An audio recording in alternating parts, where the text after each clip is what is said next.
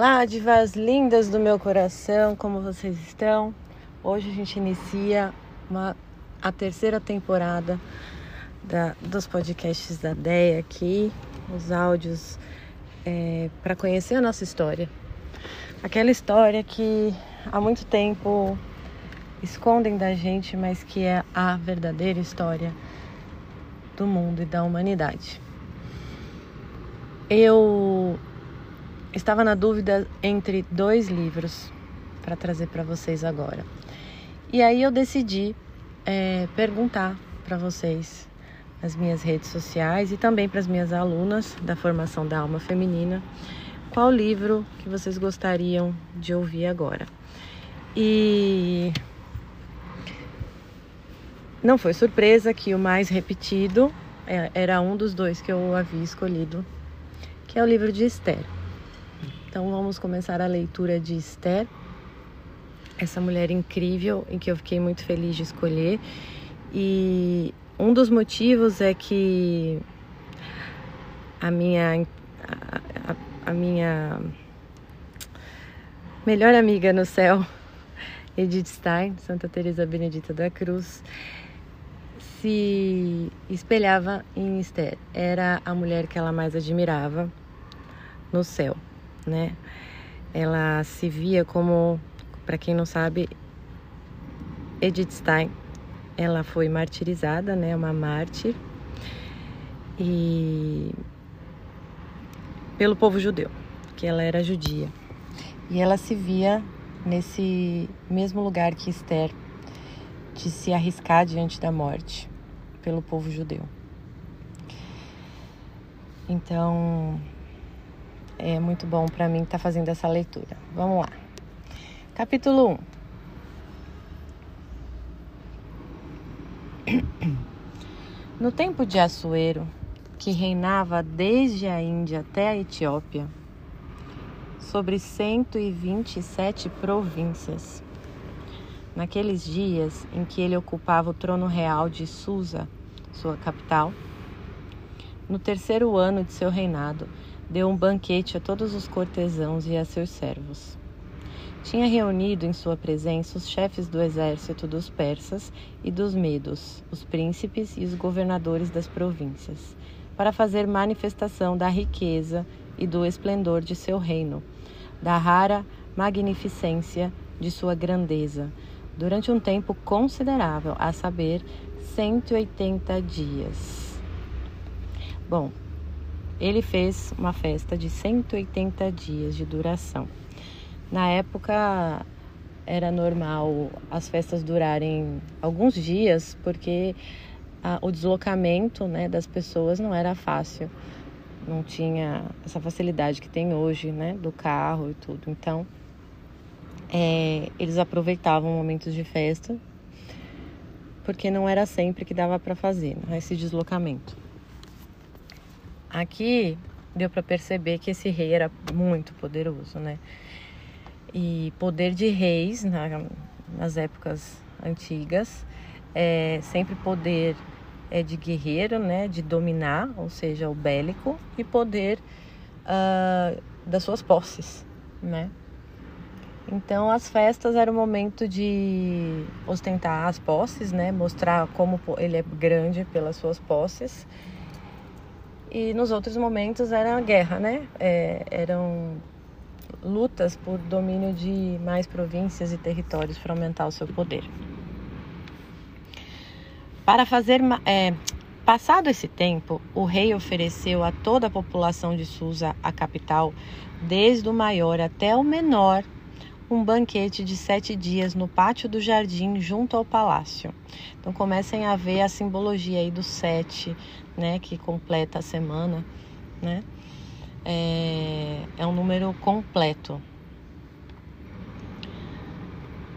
Quero que vocês comecem a perceber também, né, que eu trago sempre para vocês umas notas de linguagem simbólica, que é a linguagem universal. É que os números completos são, geral, são os ímpares, não os pares. Os completos. E gravem isso, que as minhas alunas vão aprender mais sobre isso na formação da alma feminina. E futuras alunas também. cortinas brancas de algodão e de púrpura violeta, presas por cordões brancos e pur purpúreos, a anéis de prata e a coluna de mármore, leitos de ouro e prata sobre um pavimento de pórfiro, de mármore branco, de nácar, de nácar e pedra preta.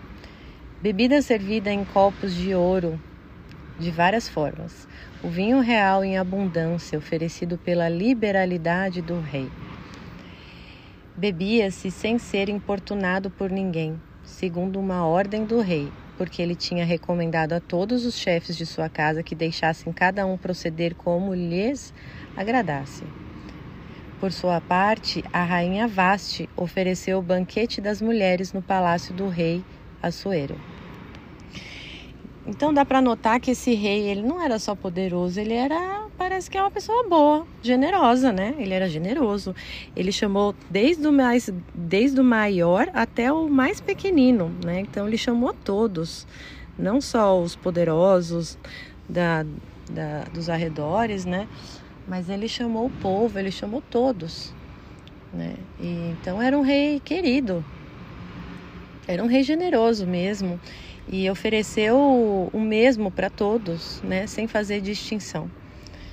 Uh, e a gente percebe que as posses aparecem nos, na decoração, ou seja, na beleza para os olhos, né, no deleite do paladar, né, é, o vinho, a comida, né, e no conforto do tato, né, as os grandes leitos, né? É, confortáveis. Então, se preocupando com todos os sentidos. No sétimo dia, o rei, cujo coração estava alegre pelo vinho,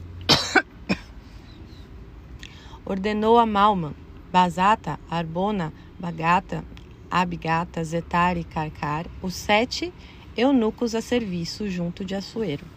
Eunuco, gente, era homens castrados. Eles eram castrados para poder ficar é, é, intermediando recados entre os homens e as mulheres, né? Entre a rainha e o rei, né? Porque eles viviam as mulheres num canto, os homens no outro, né? E, e aí não, então não haveria perigo é, se esses homens fossem castrados, né? Então eles chamavam-se eunucos. Então ele tinha sete eunucos, olha que interessante, né? Que, que a serviço de Assuero. Pediu a esses eunucos que trouxessem à sua presença a rainha Vasti ou Vasti, é, Vasti, ou Vasti é, com o diadema real, para mostrar ao povo e aos grandes toda a sua beleza, porque era formosa de aspecto. Repara, gente, que ele chamou ele chamou por último a rainha Vasti para apresentar. No sétimo dia dessa festa, dessa, desse preview, né, do que ia ser a festa de cento e poucos dias, né, é, ele deixou a rainha por último. E isso não tem como não associar com a nossa vinda por último, depois de Adão, né? Como que aquilo que a gente fala, né? A cereja do bolo que faz a diferença. Embora eu nunca gostei de cereja eu acho que não é uma coisa muito gostosa aquela cereja em conserva, né? Mas a expressão serve para explicar. É... Mas deveria ser outra, outra expressão, sinceramente, porque a cereja do bolo a gente tira do bolo para comer o bolo, mas tudo bem. Acho que foi infeliz essa expressão. É... E nós viemos por último. Isso é muito interessante perceber que se a gente vê em Gênesis, Deus ele fez o, a, o mundo em sete dias, né? Na verdade, em seis e no sétimo descansou. E nesse último dia, né, no sexto dia que ele fez o homem, o ser humano, fez Adão, né? E e depois Eva. Então ali há um ponto de igualdade por ser no mesmo dia, mas primeiro veio Adão e Eva, mas no mesmo dia, né? que ele só descansa, é porque o sétimo dia foi o dia dele do descanso, né? Que não é o descanso que a gente imagina dele dormir, tá, gente? Descansar, porque, né? Labutou, vamos lembrar que Deus é espírito, ele nunca dorme, ele não necessita disso e ele nunca cansa. O descansar significa ele esperar e assistir o desenrolar da humanidade, né? E no começo, até o pecado, ele assistia de perto, falando diretamente com Adão e Eva e regozijava-se com muita alegria vendo da sua obra que era muito boa. É, e continua vendo que tudo é bom, que Deus é bom, né? É, a criação do mal não veio dele e o mal nem é uma ontologicamente existente, não existe, né? O mal é a ausência do bem, que pode vir da negação, porque o bem existe, está aí. Então o mal é a, negação de, que, de querer fazer bem, né? Então já vejam isso, né? Existe do, duas vocações, duas missões para os seres humanos: a missão humana, que é igualdade sexto dia para os homens e para mulher, para as mulheres. E o número seis é um número muito de utilidade, né? De trabalho, de eficiência, de criatividade, de é, prática, né? Ou seja, que é a nossa vida material, né? Da gente fazer obras, fazer coisas, buscar eficiência, buscar diligência é, para o próximo, né? Isso tudo vai estar em serviço ao próximo, que se a gente fazer uma analogia com as camadas, a sétima camada é a camada do serviço ao próximo, que a gente só consegue se a gente passar pela sexta, aprender a ter eficiência, aprender a pensar em coisas pela criatividade que vai melhorar a vida dos outros, né? E a sua, que tem um resultado imediato, né? E que isso vai servir, né? Para os outros e que a gente se dá conta quando a gente vai para a sétima, bem, né? De um modo é, passando mesmo, completando a sexta, não atravessando por afobação, né? É, a gente percebe que quando a gente é eficiente nas obras, busca melhoria da vida, da sociedade, da comunidade, né? É, não tem preguiça. Ah, a gente se dá conta, e aí é quando se percebe que está realmente na sétima, a gente se dá conta que as pessoas começam a procurar não mais o que você fez, mas começam a procurar você. Isso é muito lindo. As pessoas começam a procurar você. As pessoas querem a, a, a pessoa que fez, elas querem quem fez esse negócio tão maravilhoso pra gente, quem fez essa coisa tão maravilhosa que melhorou a nossa vida, que acalmou meu coração, que tornou meu dia mais tranquilo, menos estressado, né? É, e começa a procurar o agente que fez e não a arte que fez, né? Isso é muito bonito. E a gente pode ver isso no casamento, né? Existe é, a possibilidade de fazer as, todo, todo o caminho das camadas da personalidade no casamento separada da sua, da vida pessoal. O casamento ele é uma, uma união tão radical, né? Que a, a radicalidade se, se, se apresenta na, na máxima da sereis uma só carne, né? Que não é falado para amizade, só amizade. Sereis uma só carne é exclusiva para os maridos e esposas em matrimônio e e se pode fazer, né? Eu recomendo que vocês façam quem, quem for casada, é, veja como é que foi o seu caminho nas camadas da personalidade desde que você se casou, né? E tente enxergar com sinceridade, com honestidade consigo mesmo, afinal, você depende de você nessa jornada. Então não adianta você se esconder, se esquivar de si mesma, justificando, ah, eu acho que eu tô lá na oitava porque, né, eu passei por. Não, encara, encara a si mesma, tá? É, é uma dor, o encarar a si mesma é uma dor que cura, que te dá força, que preenche sua alma de vigor e ânimo. Porque você tem agora claro o que você precisa trabalhar. E o que o sofrimento que é vazio é aquele que vem da nossa negação de olhar para nós mesmas. E aí a gente fica sempre cada dia imaginando uma coisa. Depende do que o marido faz, do que o fulano faz, eu imagino coisas sobre mim. Ah, se alguém me elogia, ah, eu tô lá na décima camada. Aí se ninguém olha para mim hoje, Ih, acho que eu tô na. Aí você nunca sabe e fica despersonalizada, fica apagada, fica limitada, você fica com medo de ser agente nos ambientes, porque você não sabe exatamente onde você está, que esperam de você, fica esperando que o outro primeiro haja para você reagir. E isso é uma dor é, que não sai, que não preenche, que não produz cura, entende? Então escolha a dor que produz cura, né? A mulher vai perceber se se ela quis atravessar depois do casamento logo para a sétima, é, buscando a vida do serviço, não só ela servir, mas que o marido a sirva também, né? É... Mas percorreu tudo direitinho? Aprendeu, por exemplo, camada 3, aprendeu sobre ele? Você se apresentou, se expressou naquilo que você é autenticamente para ele aprender sobre você, né? Ou você está impondo coisas que você acha que é certo, impondo para ele fazer aquilo que você quer é, para si, ou aquilo que você quer viver agora, né? Pulando todas as etapas, né? Querendo, desejando é, uma união total, que é o que toda mulher quer, Entendam, a mulher quer amor total o tempo todo. Nós não, não, nós não nos conformamos em estar em um lugar, vivendo ali habitualmente, por exemplo, o ambiente de trabalho, o ambiente do lar, do casamento.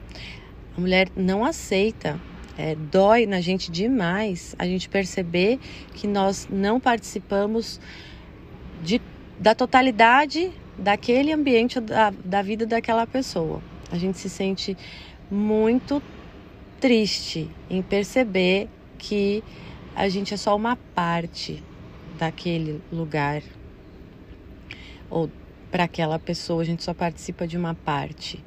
Isso vem da nossa missão. Nossa missão é completar. A nossa missão é harmonizar. E para harmonizar uma obra, né?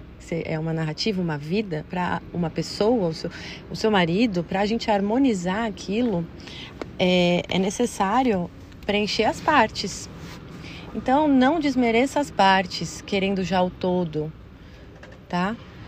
É, a gente fala mais adiante sobre a questão do todo, mas você precisa focar em completar as partes. Que parte você vai focar agora completar, a se inserir?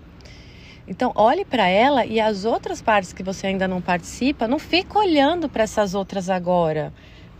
Uma de cada vez. Tá? Então, vou tentar ilustrar. Ai, meu marido trabalha e eu não sei nada que acontece no trabalho dele. Ele não, ele não compartilha comigo, né? É, ou ele quando ele fala com a família dele, ele me exclui, ele não compartilha o que está acontecendo com a família dele. Eu sei que ele fica preocupado com algumas coisas, mas ele não compartilha. Escolha qual parte você vai focar para participar. E aí, depois, o segundo passo é você realmente participar, não esperar que ele te coloque lá. É você realmente participar.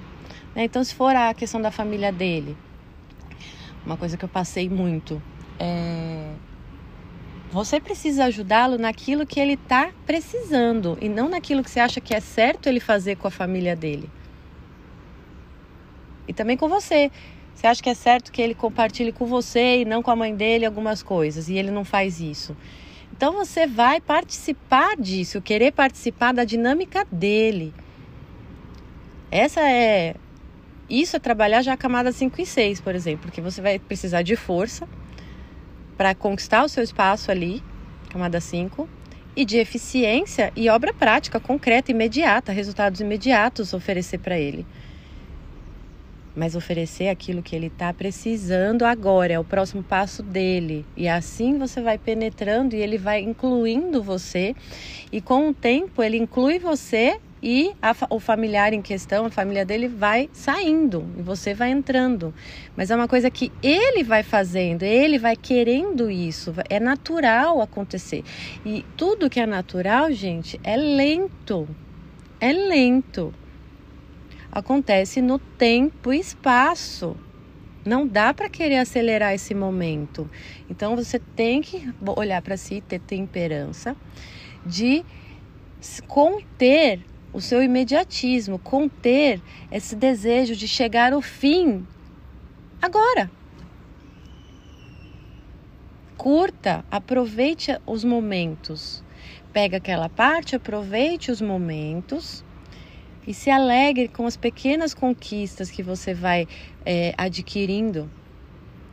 Um sorriso dele, um nossa amor, obrigada, porque você contribuiu em alguma questão ali naquela parte que você concentrou, que não é necessariamente o, o que você queria que ele fizesse, mas é o que ele estava precisando ouvir naquele momento. Isso é acolher. Tá bom? Então, vamos continuar a leitura.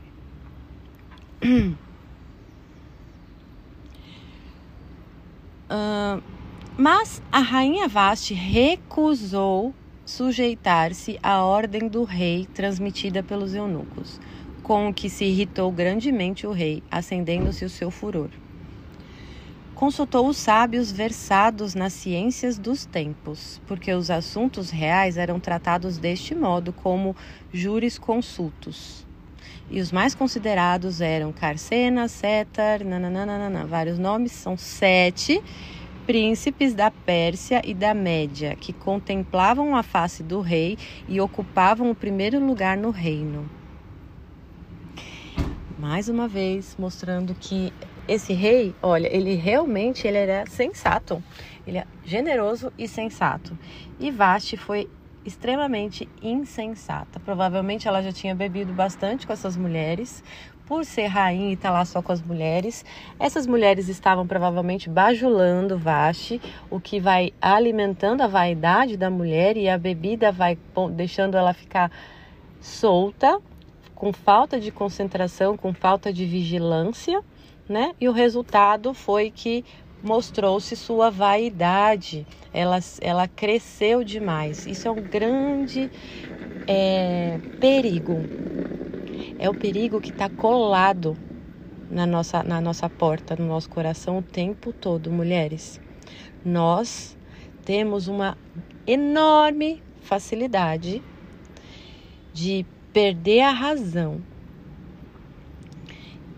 e agir com insensatez. Nós temos uma enorme facilidade. O homem ele contém mais. Isso vem muito da questão de Eva ter pecado primeiro. Então, a, o embotamento da razão de Eva foi maior do que em, em Adão. Né? É, nós temos esse desafio maior. E por isso que a presença do homem nos ajuda demais a não cair nessa insensatez que gera, que vem de uma vaidade de querer ser a toda poderosa, que foi o que Eva desejou sou a mais bela daqui, a mais, a, todo mundo me quer, eu sou a mais poderosa. É, é, a, é, a, é a grande cola mais próxima da nossa portinha no coração. Então, na nossa portinha está querendo entrar Jesus e está querendo entrar essa insensatez, né? Que a mulher de cânticos, a mulher de provérbios fala muito bem. entre a mulher virtuosa ou a insensata. Uh, e Vasti foi isso, né? Ela disse não. Imagina, esse rei tá dando uma festa para para toda a população da Terra que existia provavelmente ali, né? Desde a do, da África ali até as Índias, né? Tava chamando todo mundo, fez, é, preparou tudo com esmero, deliberou tudo para todos. E quando ele quis mostrar o que ele tem de maior bem, o que ele tem de mais belo, né, que a gente deixa o melhor por último, né? Sua rainha. Ela disse não. Ela com certeza não tinha noção do que ela estava fazendo por causa dessa, de, dessa exacerbação da vaidade que é o problema da mulher, né, que fica na nossa portinha. Então, é, ele não foi lá mandou decapitar a cabeça dela. Olha, ele é sensato. Ele foi consultar os sábios. Para quem não sabe, os sábios eram os, os astrólogos que na época é, existia astrologia de verdade, que é, é uma ciência exata, matemática, uma das mais exatas, né? Inclusive a mais exata que existe, mas aí já é muito matemática, já já é, erra um pouco na questão da liberdade humana. É a hindu, né? É, os médicos é, tinham que se formar em, em, astrologia, nos estudos da cosmologia, enfim, porque a gente está inserido nesse mundo. Então, se você co consegue dominar, que é o nosso chamado, inclusive, domine a Terra e sujeite-a, né? Significa que nós somos senhores desse mundo. Então, a gente tem que dominar os elementos desse mundo. Tudo que a gente, que os nossos sentidos pode tocar ou ver no caso, o céu é uma coisa maravilhosa porque é um céu para toda a humanidade, diferente de todo o resto que tem múltiplas árvores, múltiplas, múltiplas terras, flores, alimentos, né? O céu é um e a gente pode ver com os olhos físicos, mas não pode pegar. Então, é, deve ter algo de muito grande para a gente é, conhecer e, e pôr na nossa razão para a gente aprender a viver aqui embaixo, porque está em cima da nossa cabeça esse céu. Né? Ele deve falar como se vive aqui embaixo na Terra, né? Para a gente ser realmente livre. Ele consultou os sete sábios, mostrando de novo que ele fez, ele fez completamente tudo o que ele podia fazer para tomar uma decisão sobre o que fazer com Vasti. Então, esse número 7 indica que ele procurou todas as possibilidades. Ele não é, deixou alguém de lado, porque, por exemplo, aquele sábio gosta muito da Vasti, se eu perguntar para ela, para ele dela, ele vai defender ela, então eu não vou consultar esse. Ele não fez isso. O número 7 aqui representa que ele buscou em tudo que podia, em tudo que estava às suas mãos, mesmo que a resposta não seja que agradava a ele, ele procurou a todos para ele tomar uma decisão sensata. Segue. Que lei disse ele? Se deve aplicar à rainha Vaste por não ter obedecido à ordem que o rei Assuero lhe transmitiu pelos eunucos? Não foi somente em relação ao rei, respondeu Memucã, que se comportou mal a rainha Vaste, mas também em relação a todos os príncipes e os povos das províncias do rei Assuero. Porque o proceder da rainha será conhecido de todas as mulheres, e as incitará a desprezar seus maridos. Dirão: o rei Assuero tinha mandado trazer à sua presença a rainha Vaste, mas ela não quis vir. Daqui em diante, as senhoras da Pérsia e da Média, sabendo da conduta da rainha, responderão do mesmo modo a todos os grandes do, os grandes do rei, e disso resultará por toda parte desprezo e irritação. Se o rei achar bom, publique-se em seu nome um decreto real, que ficará consignado nas ordenações da Pérsia e da Média como irrevogável, em força do qual Vaste não apareça mais diante de Assuero, e o rei confira o título de rainha a outra que seja mais digna. Hum, olha que sensato. De fato, a gente tem casa com. A gente casa, né? O que nosso marido faz? Porque o homem ele representa a sociedade. Então, na sociedade, ele está representando a família dele. E a família dele representa, aonde a família dele estiver, está representando este marido. Isso é união de carne. Então, a esposa, ela deve proceder de modo que represente e eleve o seu marido naquilo que ele faz para trazer sustento para casa, naquilo que ele faz de modo espiritual para proteger a gente espiritualmente, né? A gente precisa proteger levar. E hoje as mulheres só expõem e ridicularizam seus maridos, reclamando deles para os outros, né? Que os outros ao olhar para esse marido vai ver, nossa, aquele frouxo lá que fez isso, fez aquilo.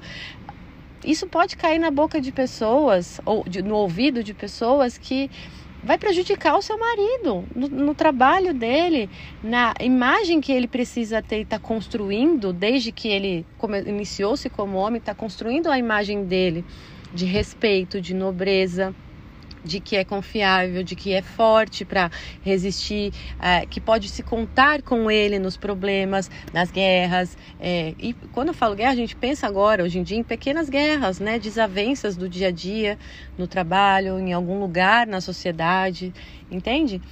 Ali ela era rainha de um rei, um rei mais poderoso da época. Ela dizendo não, ela rebaixou completamente este homem na frente de todas as províncias. Ela não tomou posse da, da, da sua posição, nem de rainha, nem de esposa. Ela não tomou posse dessa posição, ela não pensou nem como esposa, nem como rainha. Se ela tivesse com raiva dele, ou não tá afim, agora é minha vez aqui, tá? Não, não pensa então como esposa, que né, tá com raiva dele não atender, não pensou como esposa, mas ela poderia pelo menos ter pensado como uma rainha em respeito ao povo, né, em, na sua própria posição em honradez, mas não. Ela não, ela não pensou nem como rainha, nem como esposa. Pensou só em si. É aquela insensatez que fica na nossa portinha, se a gente não é vigilante. E o conselho que eles deram faz todo sentido, gente. Porque a rainha era exemplo das pessoas. As mulheres imitavam a rainha, né? Uh, e essa imitação começa pelas mulheres mais próximas dela, aquelas que estavam na festa. E aquelas que estão na festa eram outras rainhas, princesas, né? Abadesas. Iam embora e iam imitar nossa, então eu posso dizer não? Uau, mesmo, então se eu não estou com vontade, eu posso dizer não? Então, não, não dava mais para ela ser rainha. E ela nem merecia depois disso. E eles falaram que, olha, o proceder dela, eles avaliaram ela não só a atitude pontual, porque a gente não deve avaliar uma pessoa só a partir de uma atitude pontual. Não, porque a gente erra, né? Mas o contexto né, a narrativa dela, né, a soma de escolhas que ela faz, de proceder que ela tem no dia a dia, se ela é generosa ou é egoísta, né, se ela é vaidosa ou piedosa. E foi isso que os sábios fizeram. Olha, não é de hoje, não é só isso, né? Ela tem tratado os povos com desprezo, né? Ela não tem se comportado bem em seus dias. Enfim. Quando o edito for conhecido na imensidade de seu reino, todas as mulheres respeitarão seus maridos, desde o maior até o mais humilde. Então veja, eles estão olhando não só a, aristocracia, como a gente ouve muito isso, né? Porque os aristocratas queriam só ficar no poder e, e os outros que se dane, né? Os comerciantes que se dane. Não foi bem assim, né? É, o império, muitos impérios foram muito respeitosos, né? E outros não. E tudo na vida é assim, né? Continua assim, porque o joio e o trigo tá misturado. Então não importa tanto é, o tipo de política que está acontecendo lá né? O estado, né, que está acontecendo lá, mas a, a, falta, a ignorância, a falta de consciência ou a soberba humana de achar que em algum método, algum modelo, seja aristocrata, seja democrático, seja tirânico, vai haver uma massa de pessoas iguais que pensam iguais e que ninguém vai levantar e dar uma opinião diferente. Não, nunca vai acontecer isso, né? Isso, inclusive, dentro da igreja, que são seres humanos pecadores, dentro do sacerdócio da igreja, teve papas bons e papas não bons. Bispos bons e bispos que se prostituíram. Você acha que Jesus não sabia disso? Ele mesmo mostrou que a vida é assim quando ele sentou com cobradores de impostos do lado dos apóstolos que já estavam se santificando, tudo misturado. Porque é isso a vida humana. Então a gente tem que parar de ficar enchendo o saco, julgando, idealizando esse, esse conto de fadas de que algum tipo de política, algum tipo de vida vai haver paz e amor. Não vai haver desavenças. Só justiça não existe nessa, nesse mundo de misericórdia. Esse tempo que nós estamos, até escatologia, não vai existir isso nunca.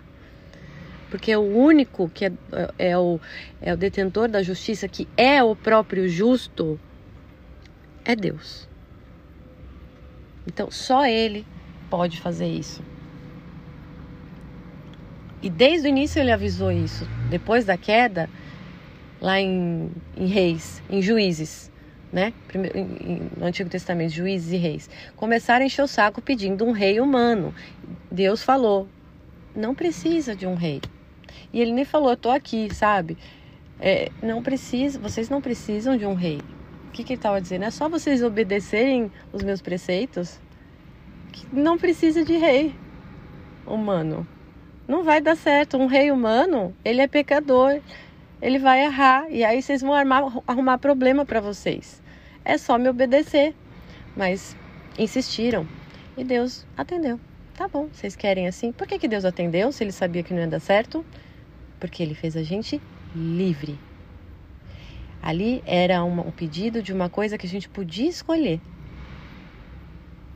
Então, ele deu. Sabe quando aquele filho que fez 18 anos pede uma coisa que ele já pode pedir, mas não é lícita? Não vai fazer bem? Resta essa mãe dizer: tá bom, você quer? Por exemplo, pede uma herança ainda em vida, né? né? Não é uma coisa lícita, não vai fazer bem, isso não é bom. Mas ele pode falar isso. Ele é livre, ele pode pedir isso. Né? E no geral, os pais nessa quando os filhos começam a vida adulta e toma decisões insensatas, os pais não têm o que fazer, senão orar por eles, aceitar e esperar eles quebrarem a cabeça e voltar, porque a gente vai estar esperando esse filho voltar com os braços abertos. Aprendeu, filho, né? A volta dele é um sinal de que aprendeu. E é essa volta que a gente precisa fazer para Deus. De tanto quebrar a cabeça, respirar, olhar para o céu e falar: putz, vou voltar para o meu pai. Acho que vai dar mais certo os planos deles do que o meu, que só está dando errado. Né?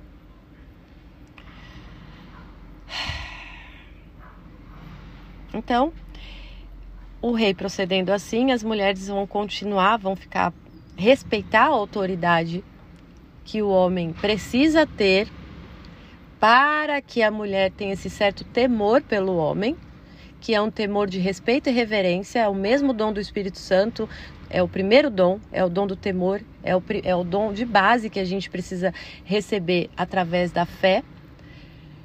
A gente recebe o dom do temor de Deus, que é esse temor pela autoridade, que não é um medo de ser morta, porque Deus não vai te matar.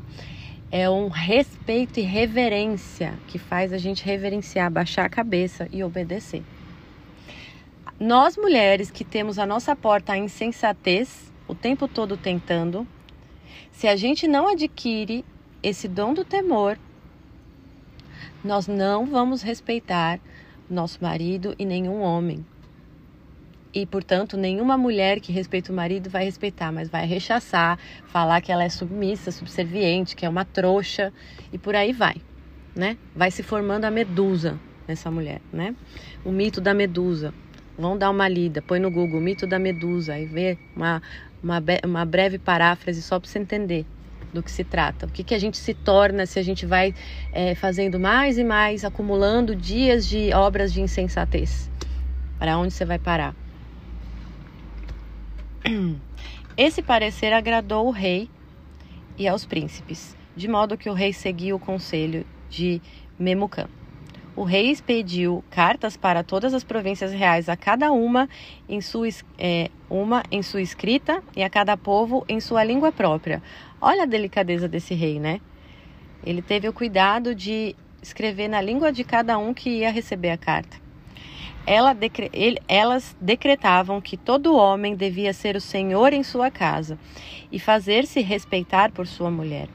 Um dos motivos, gente, concluímos o capítulo 1. Um dos motivos que a mulher hoje não respeita o homem, é, é, além desses que eu falei agora, a insensatez feminina, que ela vai dando vazão, e a mídia vai ajudando essa mulher, é isso, é isso, vai pôr ela numa catarse, através de imagens, que ela, você vai ganhar isso, vai conquistar o mundo, você vai ter fama, dinheiro, poder, é, é, é o fruto. A nossa mídia hoje, com tudo que vai oferecendo aos olhos e tato da mulher, aquelas cores, toda aquela é, pomposidade toda, gente, é o fruto que Eva comeu, tá? Estamos cercadas de tudo isso. Além desse problema, tem um outro. Os homens estão com medo das mulheres. Os homens estão sendo é, efeminados. Eles não se fazem respeitar. Então, tem mais este desafio ainda para nós hoje em dia, que é consequência dos últimos 100 anos de, de busca por emancipação, por mostrar os peitos na rua, né? Uma mulher que começa a fazer isso, mostrar os peitos na rua lá, né? Depois das sufragistas ali começou a avacalhar depois delas. O homem olha, só faz uma cara. Agora já era. Ele não. A mulher que mostra os peitos assim, que era assim, antes recatada e guardava isso pra mim, o que, que eu vou fazer agora pra essa mulher me respeitar? Perdi. Então, já que perdi, vamos para a vida material, vamos ganhar dinheiro, tomar cerveja, fazer sexo, ir nas prostitutas, tratar essas mulheres como objeto, afinal, não tem mais recatamento, não tem mais é, reserva, modéstia, não é isso que elas querem mais. Então, eles aderiram. Se vocês perceberem bem, as pessoas mais feministas hoje são homens que aderiram por conformação, se conformaram com Adão. Eva comeu, lascou, não posso perder ela, não posso perder as mulheres. O homem para o homem, a mulher é tudo na, nessa vida. Essa vida não faz sentido sem mulher para o homem. Até em mosteiro, gente, que é só de homens, no, na ordem monástica, eles sobrevivem, sabe por quê? porque tem Nossa Senhora. Por todos os lados tem imagem de Nossa Senhora e eles vão buscá-la para confortar a solidão deles. Olha a importância de Nossa Senhora. Tá certo? Então, meus amores, precisamos ajudar os homens através do, do trabalho em si, de resgatar aos poucos uma certa modéstia. Põe, essa, põe a intenção nisso. Presta atenção, você só está imitando a mídia que é o fruto proibido. Né? Respira fundo e olha para você com aquela tal roupa ou com aquele modo. Nossa, é bonito mesmo isso? É isso que sou eu? Isso, essa imagem, esse proceder representa meu coração mesmo, aquilo que eu busco e quero me tornar? Tá bom? Um beijo apaixonante.